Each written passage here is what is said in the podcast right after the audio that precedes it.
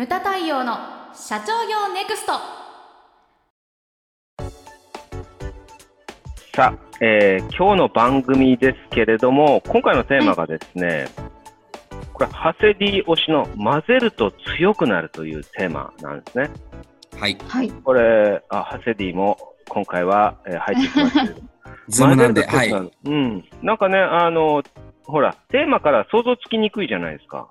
うんううんん。で、これ、ハセディが考えてきたやつなんですけれども、はい。あのね、その日本と中国のコロナの、ね、死者死者数ですよね、数が少ないことに彼はなんかこう着目をしてですね、都市伝説っぽいことをなんかおっしゃってたんですけれども、はい。あ、ちょっとよろしいですか？じゃあ。はいはい。一応、あの、僕ですね、実家が薬局をやってまして、漢方のはい、曲やってるのでそそのあたりもちょっと踏まえてなんですけどあくまで一つの説とあのいうことでお聞きいただきたいんですけど今回のコロナ、まあ、最最初、ね、熱や咳がこうちょっと軽く続き始める。はい、っていう、まあ、軽症いわゆる軽症の状態から進んでいくわけなんですけどうん。結構その芸能人の方とかあのよく報道されてる方もそのまずは軽症の段階でその解熱鎮痛剤を西洋医学の考えでいまずはやるらしいんですよ。うん、それで、まあ、熱と咳を抑えて症状をなくしていくっていうその1を0になくしていくっていう考えなんですけどうん、でも実際は熱が出てる状態っていうのは治療するために体が頑張ってる状態なんですよね。うん、でその頑張ってる状態を収めちゃうとウイルスが死なないんで、うんあの増殖してっちゃって重症になっちゃうっていううん。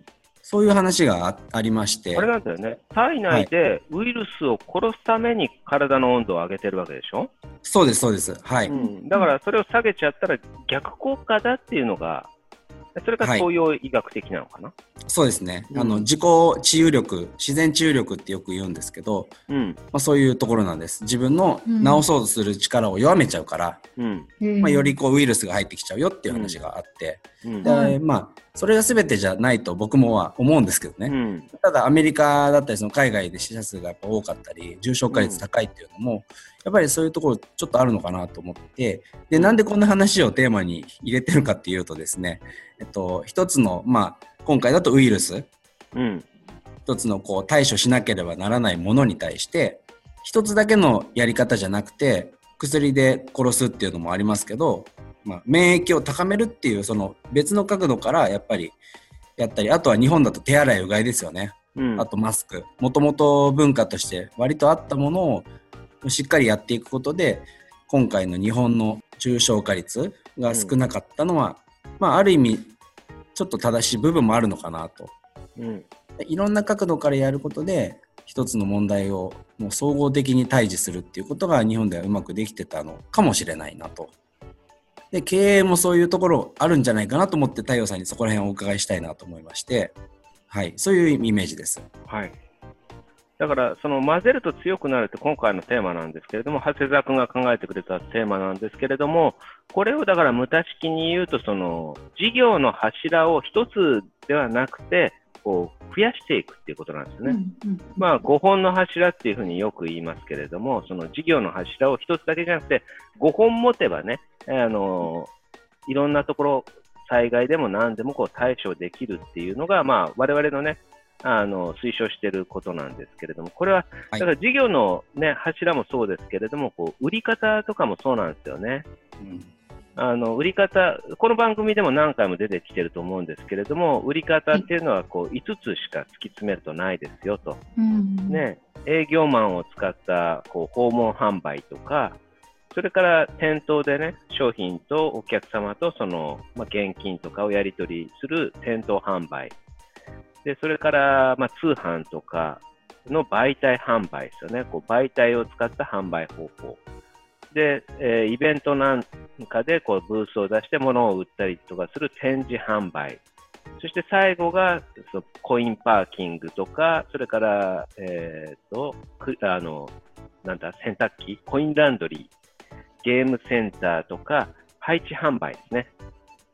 で、自動販売機とか。この5つしかないんですけれども、今回のコロナの中で、訪問販売、それから店頭販売、それから展示販売が全部大打撃を受けてるわけですよね。はい。だから、5つの売り方の中で1つしか売り方をしてないと。それが訪問販売であったりとか、店頭販売であったりとか、展示販売だったりとかすると、それだけでもう商売が成り立たないわけですよね。はい、だから、ハセディ的な言葉を使うと、これを混ぜるわけですよね。この5つの売り方をこう1つでも多くの売り方をこう取っていく。5つ全部はできないけれども、はい、2つだとか3つだとか。私がよく言ってるのは、1つだと落第で、2つだとまあまあ、3つで合格ですと。はい、5つ全部はできないけれども、1つでも多く取っていくことで、だから、その例えば店頭販売できないけれども、媒体販売もやってたから、うちは助かったとか、うん、だってその媒体販売は今回、売り上げを伸ばしてるわけですよね、このコロナの中で。うん、うん、例えばその、ね、この間のウェブセミナーの中でも私申し上げたのが、その店頭販売なんていうのは、だから今、打撃を受けている飲食店さん、飲食店さんっていうのは店頭販売じゃないですか。はい、お客様に来ていただいて、それで店頭であのお食事を召し上がっていただいて、現金をもらうと。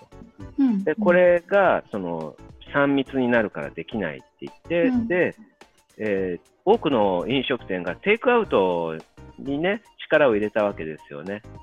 ででもテあのテイクアウトって考えてみたらこれこれも店頭販売なんですよ。はい、だからやり方が一切か、変わってないわけですよね。で、ね、あのちょっと話題になってる UberEats なんていうのは、これ似たようなあれだ方法だけれども、これは媒体販売なんですよね。はい、ネットから申し込みを来て、そしてですね、うん、お届けするっていう、まあ、通販じゃないですか。だから媒体販売なんですよね。だから似て非なるものなんですよ。だから、あの一つでも多く売り方をしてるのかと、飲食店とはいえね。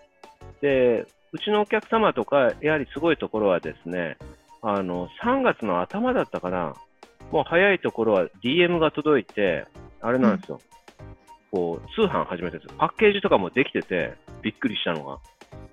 DM いいですよね。うん、僕もあのゴールデンウィーク中というか休みの日が多かったんですけど、うん、あの DM が家にバンバン届いたんですよ。うん、でまあ大抵がそのやっぱり宅配の,、うんうん、あの食品だったんですけど、うん、今まで近くに店あったんですよ。で僕も知らなくて、あこういう店あるんだなっていうのが、初めて知った DM が56種類ぐらい届いて、うん、もう今すぐ宅配するしたいリストにやっぱり入りました、だだから DM がなかったらその近くにいたのにそのお店のことも知らなかったんだなっていうのもあるし、うん、それなんか早く動いたお店やっぱり強いなと思いました。ポスティング強いですよね。うん。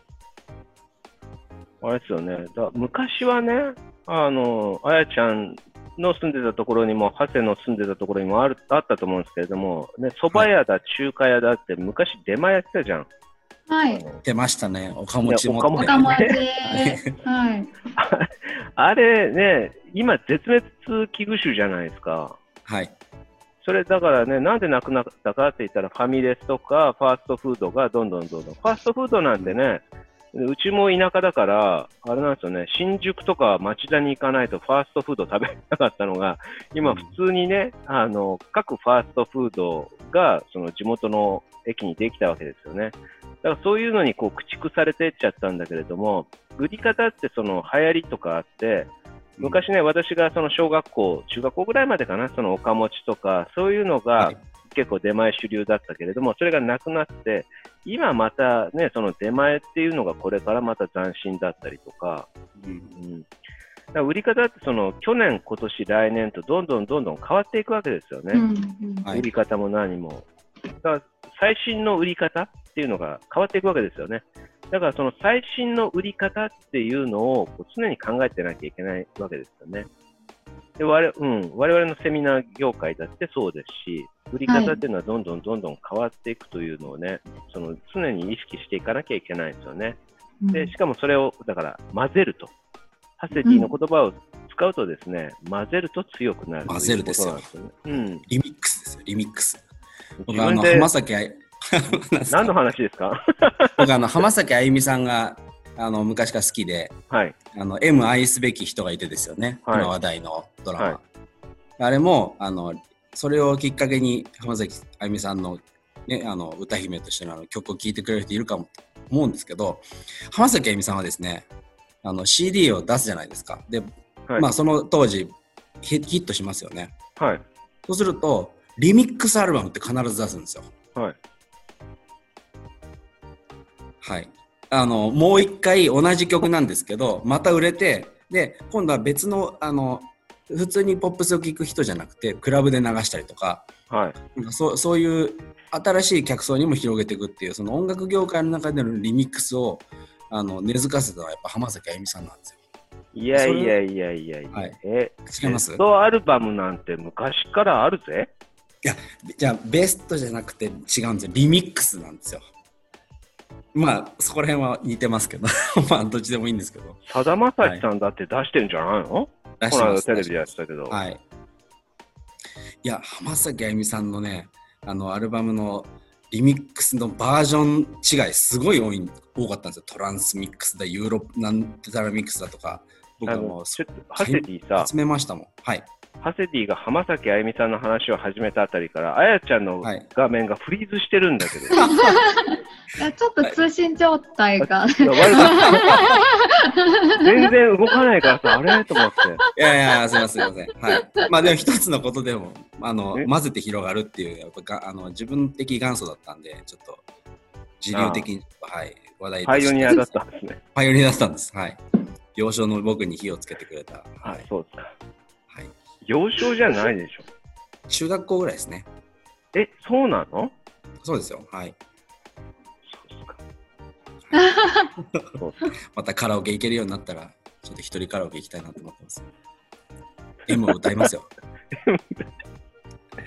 歌ってください。はい。ステップ3になったらカラオケも解除されますから。はいそうですよね。大丈夫はい。楽しみにしてます。で、混ぜると強くなる。そうそうそう。売り方だけじゃなくて、事業もその混ぜるっていうのが大切なんですよね。だから、私どものその言葉で言うと、多角化ですね。うん多角化なんですよ。をしていくと。一つのその、ね、収益の柱だけじゃ、その心もとないから、一つ、二つ。5本ってさっき言いましたけれども、5本じゃなきゃいけないわけじゃないんですよ。一つでも多く増やしてって、5本あったら何があっても潰れないだろうっていうね。それなんですよね。をしていくと。まあだから、その、ね、私よく言うのが、ね、東京にある洋食屋さんの話をしますけれども、私の知り合いの社長の。で、そこがこう、ね、自分がテナントで入ってたビルが、ね、こう、売りに出たと。でお、お父ちゃんと息子は喧嘩したけれども、お父ちゃん買ったと。で、それで冷戦状態になったけれども、東日本大震災の時に、まあ、今回もそうですけども、本業の飲食店が大打撃を受けているときに、変わらずにそのビルの家賃収入があったから、社員さんたち全員に給料を払い続けることができたと。だからね、その何が正解っていうのはないわけですよね。その自分にとってその、ね、前の番組でも言ってるけれども、その自分と真逆の体質の事業をやったりとかね、よく多角化で分かりやすいのが、うちの講師をやっていただいている山地さんなんかもそうだけれども、住宅の周辺事業っていうのがね、住宅会社としては一番分かりやすいじゃないですか。そのお庭とか、ね、はいその内装とか、そういった関連をこう多角化としてやっていくと。で、トータルして仕事をもらっていくっていうのが、まあ分かりやすい事例ですけれども、あえて真逆の事業をこう加えていったりとかすると。それもね、あの、楽しいと思うんですよね。で、ね、この番組でも前に対談した、あの、トランビの高橋さん、はい。ね、本体はアスク工業っていう、まあ、メーカーなわけですけれども、お父さんの代から多角化を始めて、だってお父さんの代とかは、私がだから入居したぐらいの時じゃないかな。あの時っていうのは、私もこう習ったのが、事業っていうのは選択と集中だって言われたんですね。うん多角化っていうのは真逆のことなわけじゃないですか。だから、その、経営って正解がないんですよね。経営者の考え方一つで。で、お父さん、400アイデアを出した。で、トライしたのが200事業。で、今残今残ってるっていうか、宋さんにバトンタッチしたときは6事業だって言ってたね。で、ね、宋さん対談の中で言ったけど、今10か11、11か。11事業やってるのかな。っていうふうになってるんですよね。だから、ね、さっき打ち合わせ段階で言ってたけれども、その、撤退のね、あの、どういうふうに決めるのかとか、そういうのもあるけれどもね。はい、佐藤はじめ先生、うちでお付き合いがある。なんかは期限で決めたりとか、あとは金額ベースで決めたりとかね。うん。うん、はじめ先生なんかね、あのー、もう少しで黒字化になりそうだけれども、まあ、ね、あの期間で決めてるから、もうここでやめちゃう、すっぱりやめちゃうとか、うん、それもまあ社長の考え方の一つだと思うんですよね。うん、でも、撤退の基準っていうのはどんなね、期限であっても金額ベースであっても、撤退の基準っていうのは始める前に決めた方がいいっていうのは事実だと思う。うん、やっぱり結構その社員的にも、うん、の会社でじゃあ新しい事業やるよとか、うん、こういうあのアイデア出してみたいな話があった時に、その始められるかっていうのももちろんあるんですけどじゃあその広げた風呂敷をどう畳むかじゃないですけど、うん、新規事業に人が割り当てられた時に、うん、あの周りの人からするとあいつ何やってんだと、うん、本業の仕事しないで、本人は頑張ってるんですつもりなんですけど、まだその形になってない段階とかやっぱり肩身が狭いっていう話がよくあるんですよね。でもそれはちゃんと社長のあのこれやるんだよと。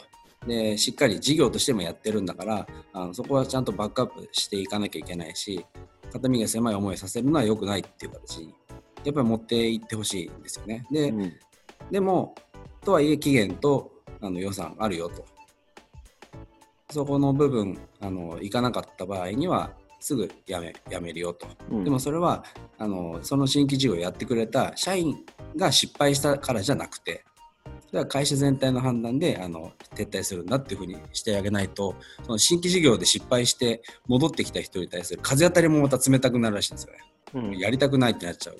うん、あのね、高橋さんのところの、宋さんのところのアスク工業なんかも最初そうだったみたいね。だから、それが何十年もやってると社風になってくるっていうふうにこうおっしゃってましたね。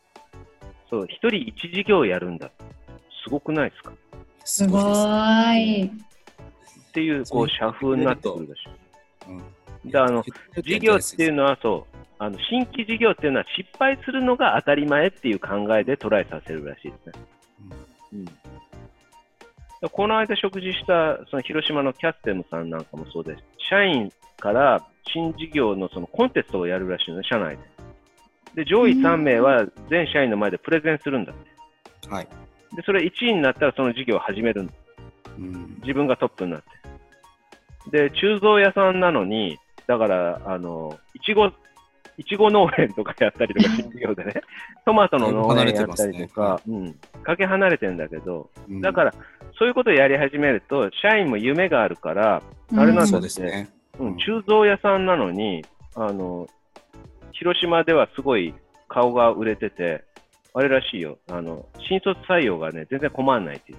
うん、やっぱ魅力ありますよね。うん。で、そう、なんか会社もね、面白いんだよね。入り口に、その鋳造だから、その、なんだ、か金型とかいらないのを使って、はい、ゴジラを作ったりとか、鉄のね、入り口に。すごい。で、広島の駅前に、その、筋肉マンに出てくる、あの、悪魔将軍、あやちゃんわかんないだろうけれども、悪魔将軍のマスクを、こう、えー、広島駅だよ、に、こう、展示したりとか。えー、で、この間行った、そう。だからいいですね。うん。で、あの、コロナの前だけれども、食事をしたときに、あれだって、広島駅で新幹線乗る前に、東京に来る前に、そのあれだったらしいなんて言ったっけな、プレイボーイ雑誌をキオスクで買おうとしたら、キャスキャステムの戸田社長ですよねって言われて買えなかったっていう。顔が、顔が、面が割れてて、買えなかったよとか。行動に制限が出ちゃいますね。行動に制限が出ちゃう。で、なんか社食を作ったりとかね、あの、うん、まあね、それは多角化とは関係ないけれども、うん、そういったことを取り組んでると、やはりその、ね、若い人たちのからから注目されたりとか、うん、そういうのがあるみたいですね。今回のテーマですけれども、そろそろ締めようかなと思うんですけれども、はい、混ぜると強くなる、それは打ち方であったりとか、事業の柱であったり、うん、1本っていうのはやっぱり弱いんですよね。3本の矢なんていう言葉もありますけどね。はい。はい。3つの矢それはじゃアベノミクスじゃない。折れにくいみたいなね。はい。あのー、そうなんですよね。1本だと折れやすいと。だから、混ぜる。そういったものをミックスする。複合化ですよね。することによって、うん、あの、どんな時でも潰れないような会社っていうのを作っていただけたらなというふうなのが、今回のテーマでございました。